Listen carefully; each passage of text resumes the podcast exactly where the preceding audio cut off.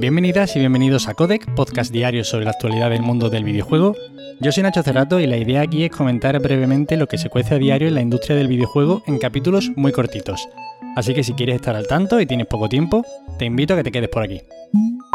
Y hoy tenemos que empezar hablando de un juego bastante peculiar, y es que Q Games desvela nuevos detalles sobre The Tomorrow Children y su futuro relanzamiento.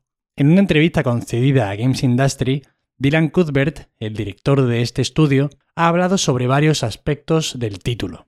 En primer lugar, cambiarán el modelo clásico de servidores por uno de redes P2P, debido a que uno de los motivos por los que este juego cerró en su momento fueron los inasumibles costes de mantenimiento, este peculiar título, por si alguno no lo recuerda, porque es bastante probable que no lo tengáis en el radar, fue un exclusivo de PlayStation 4, un free to play, bajo el sello de Japan Studio, en el cual las partidas estaban protagonizadas por niños en un mundo postapocalíptico soviético, en el que tenían que realizar diferentes tareas para reconstruir sus ciudades o abastecerse para defenderse de ciertos peligros.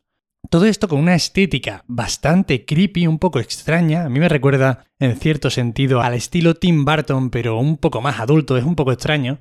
Y el caso es que este juego cerró en noviembre de 2017 por varios motivos. Tanto es así que hay muchos fans que le echaron una buena cantidad de horas y que se han alegrado un montonazo de saber que esto va a volver. Lo que pasa es que bueno, que se dieron varias circunstancias, eso no estaba claro cómo debía monetizarse el juego, Parece ser que Sony no estuvo muy encima y no ayudó al estudio en este aspecto. El título tuvo una gran popularidad en países como Arabia Saudí, Hungría, Turquía o Rusia, y en estas regiones no se generaron muchos ingresos, por costumbres o por lo que sea, y parece ser que eso, que será relanzado, esta vez con una planificación más acorde a un juego clásico. A ver qué tal sale esto. Resident Evil 3 Remake supera las 5 millones de copias vendidas.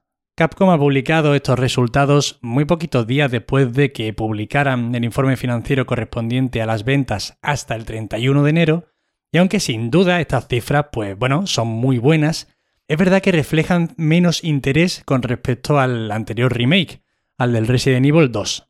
¿Y por qué digo esto?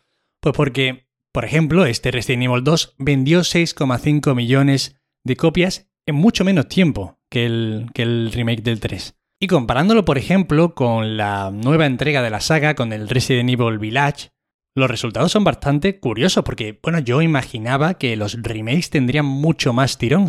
Aunque bueno, cierto que el 2 tuvo tirón, pero bueno, que no sé, pensaba que iban a tener incluso resultados parecidos a las nuevas entregas. Y por ejemplo, el Resident Evil Village alcanzó los 5 millones en tan solo 5 meses, frente a los 27 meses que ha necesitado Resident Evil 3 Remake para alcanzar estos 5 millones.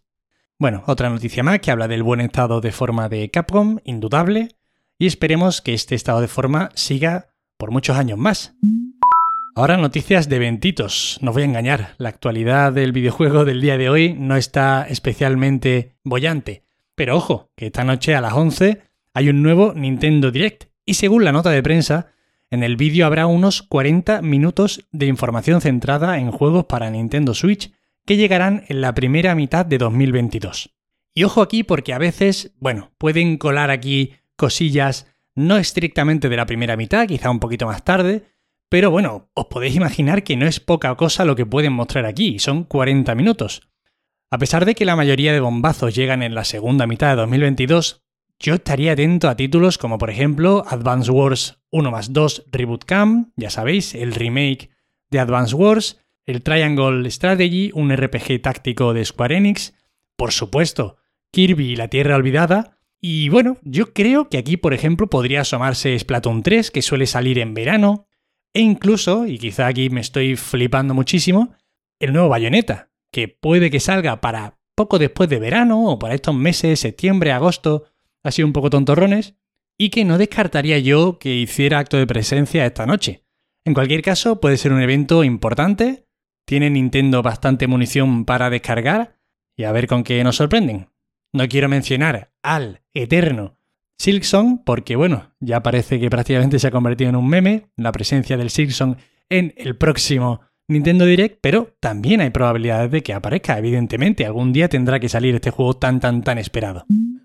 Y además, hoy a las 7 menos cuarto de la tarde, habrá evento de The Wolf Among Us 2 presentado por Geoff Keighley Tengo, la verdad, menos entusiasmo aquí, simplemente por lo que ha comentado Geoff en su tweet sobre este evento. Y es que dice que esto será un vistazo detrás de las cámaras.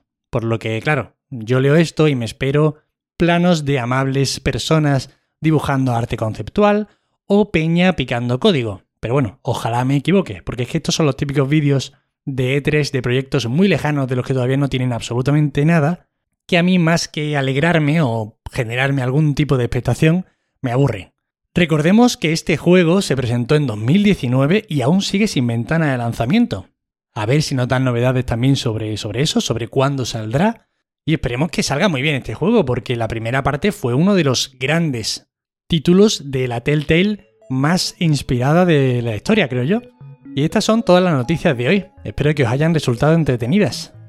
Ya sabéis que para cualquier queja, sugerencia o comentario me tenéis en arroba Nacho Cerrato en Twitter.